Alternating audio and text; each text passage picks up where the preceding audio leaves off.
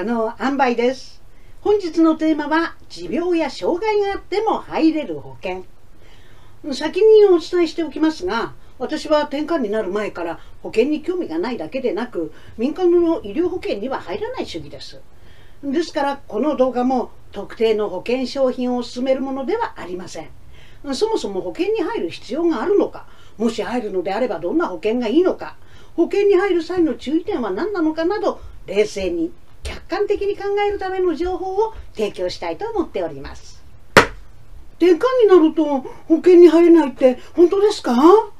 子供が転換と診断され将来が不安。転換でも入れる保険ってあんのかな？転換に限らず慢性疾患や何らかの障害があると診断された途端それまで関心のなかった保険が急に気になる。持病があると保険にも入れないって聞いたことがあるしもしかして生命保険に入れないってことは住宅ローンも組めないってこと？不確かな情報だけで不安をさらに加速させ妄想がどんどん膨らむ。さっきまで興味なかったのに入れないと知った途端に不安になるのが人の差が。ちょっと待って。それって漠然とした不安なんじゃない？そもそも本当に保険に入る必要があるのか？自分はどんな保証を求めてるのか？保険に加入することで自分が求める保証は本当に得られるのか？保険に加入しないでその保証を得ることはできないのか？考えたことあります？この動画では持病や障害があっても入れる医療保険子どもの医療費医療保険以外の生命保険についてお話しいたします。最後までこの動画をご視聴いただくことで保険より大切な備えについてお伝えできると思っております。このチャンネルでは転換小話や転換の基礎知識などを紹介しています。毎週水曜日に新しい動画を投稿していますのでチャンネル登録お願いいたします。まずは持病や障害があっても入れる医療保険についてとその前に保険について少し整理をしておきましょう。保険と一言に言ってもいろんなタイプがありますよね。保険会社が取り扱う保険には火災保険や自動車保険などの損害保険死亡保険医療保険学資保険死亡保障のついた貯蓄型保険などの生命保険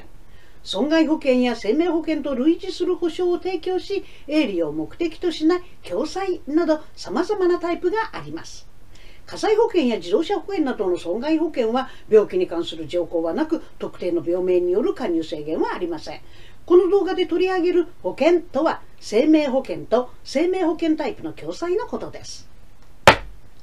持病や障害があると生命保険に入れないと思われがちですが勘違いしないでいただきたいのは転換があるから障害があるからという理由だけで生命保険に加入できないわけではありません。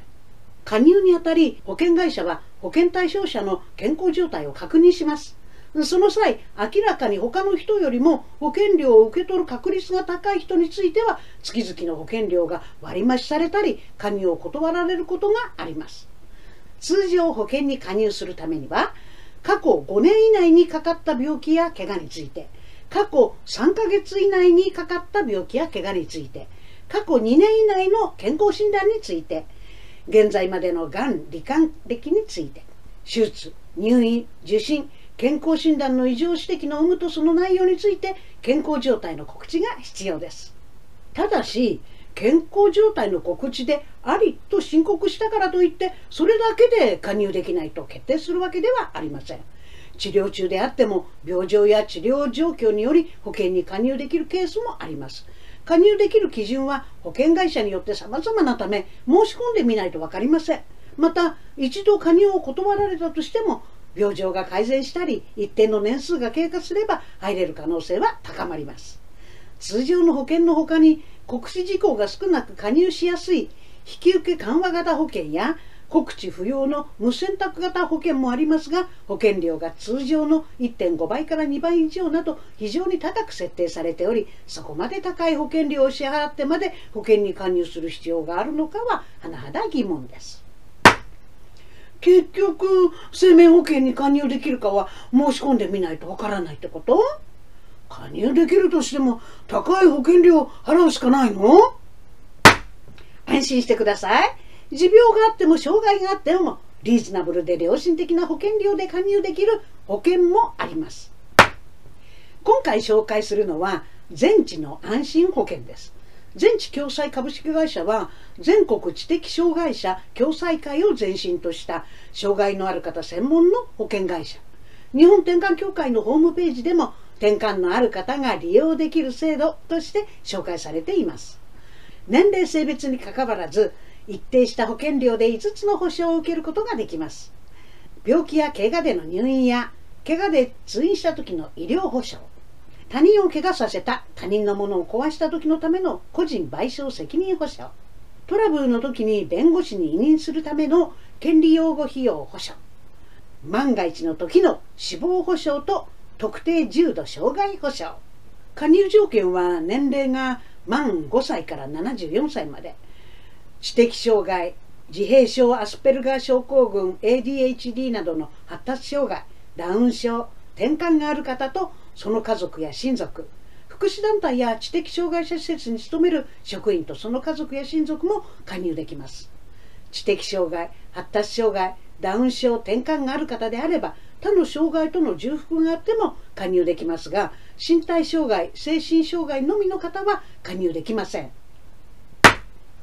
申し込みの際に加入条件の確認として知的障害発達障害ダウン症転換その他の障害や疾患がないかを回答しますが医師の診断書は不要で加入条件を満たしていれば持病があっても加入できます。特定疾病として指定されている精神地帯発達障害ダウン症転換で入院された場合は加入以前から発症していた場合でも保険金が支払われます。プランにより保証額や保険料は異なりますが保険料が最も安いベーシックプランでは年間保険料1万8500円月額換算1542円。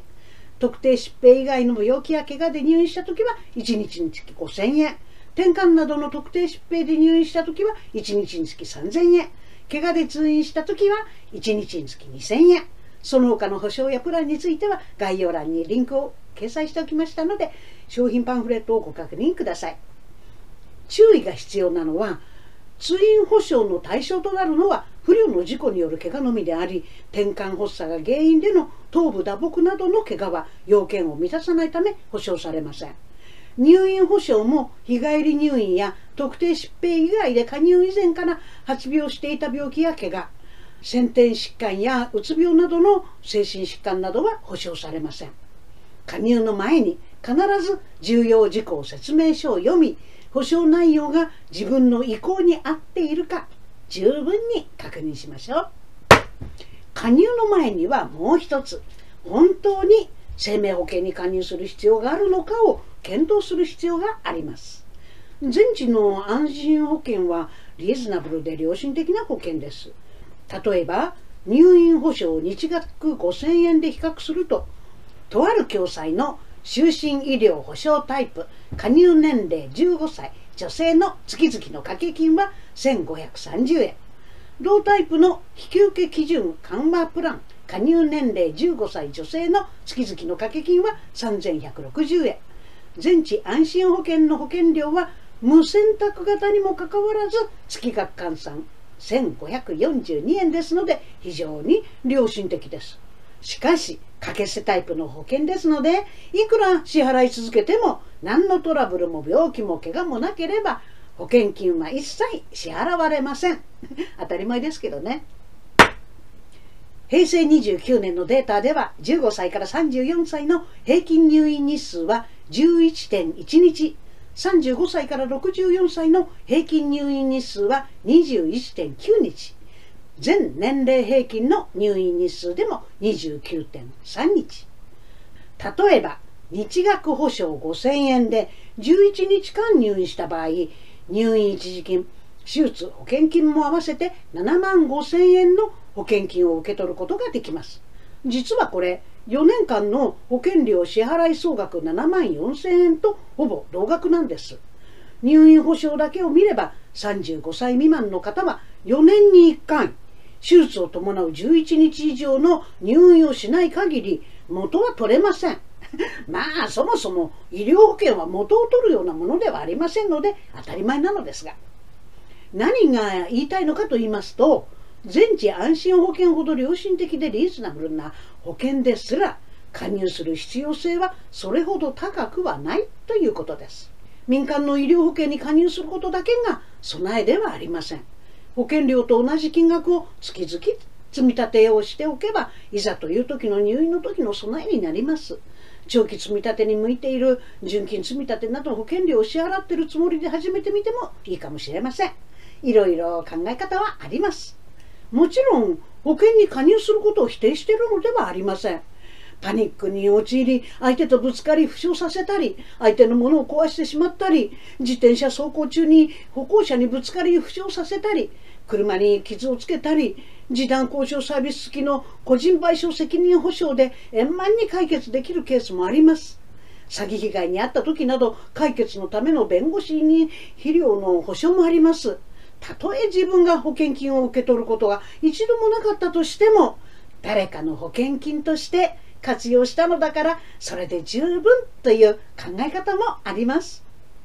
全治安心保険を知った時この保険が本当に必要な人たちにとってはなんて思いやりのある保険なんだろうって私感動したの。トラブルの時の保証があるっていうのがいいでしょ。家族だけで困難な事態を抱えていないで共に助け共に生きるって素敵。民間の保険に入るも入らないも自由です。加納さんも保険に入ってないから私も入らなくていいかななんていうのは違うのよ。私も含めて誰かの意見に振り回されずご自分の意思で選んでください。それぞれの価値観も置かれた状況も違いますからね。次に子どもの医療費について。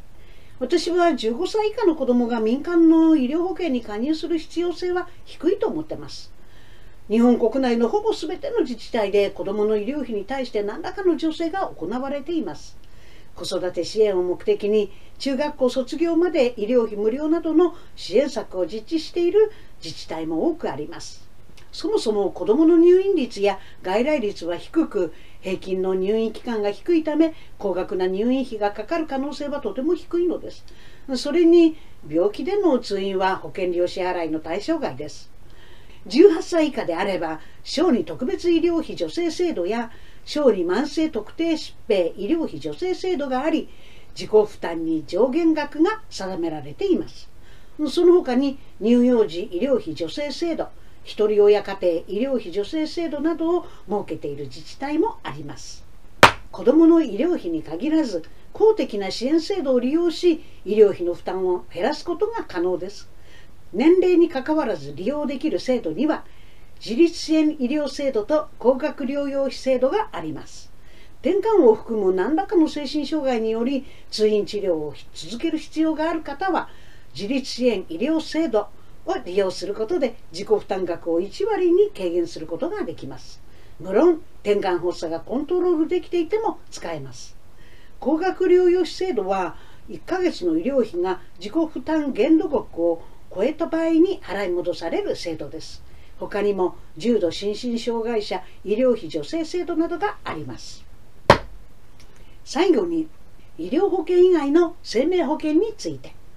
医療保険と死亡保険がセットになった総合保険で加入を断られたとしても死亡保険単体であれば加入できる可能性は十分にあります。転換の方であれば8割の方は発作のコントロールができているため他に障害を合併していなければ死に直結する疾患ではありませんある程度発作がコントロールできている方であれば死亡保険単体の保険に加入できる可能性は高いでしょう。現に私は転換と診断された後住宅ローンを組んでいますが金融機関の住宅ローンに必須とされる団体信用保険に加入できています。申告する必要がある病気に転換は含まれていますので転換であることの告知はもちろんしています。それに団体信用保険に加入できなくてもワイド男身という加入条件緩和の保険もありますしフラット35で住宅ローンを組んだ場合は団体信用保険への加入は任意となります。学資保険は死亡保障のついた貯蓄型保険ですので死亡保険に加入できる方であれば加入できるはずですし死亡保障がつかない学資保険もあります。がん保険や先進医療保険についても転換だとがんになりやすいなんてことがないので単体の保険であれば加入できます。最近では障害のある方向けのがん保険もあります。未来路保険はデジタル障害者手帳未来路 ID に障害者手帳を登録している方とその家族が対象のがん保険。手をつなぐがん保険は一般社団法人全国手をつなぐ育成会連合会の会員及びその家族が対象のがん保険です。何度も言いますが備えは保険だけではありません。一つの保険会社で断られたからといって持病や障害がある限りもう一生どんな保険にも入れない。将来に備えることができないなんて不安になるのはナンセンスですからね。この動画で皆さんにお伝えしたいことは一つ。お金より大切な備えがあります。それは自立する力です。そして自立する中で一番重要なのが支援を得る力です。自立はできるだけ支援を得ないで自分だけで頑張る力だなんて思っていたら大間違い。いざという時にはほんの少し支えてくれる人、迷った時に少し背中を押してくれる人、チャレンジする時に黙って見守ってくれている人、そういう人たちとのつながりが自立への財産であり備えです。本日は持病や障害があっても入れる保険についてお話ししました。この動画を見てためになったと思ったら Twitter や Facebook で拡散をお願いいたします。またチャンネル登録お願いいたします。コメント欄に感想や質問を記載いただければ動画でも回答していきたいと思っておりますのでよろしくお願いいたします。本日のまとめ一つお金より大切な備えは自立する力自立する力の中で一番重要なのは支援を得る力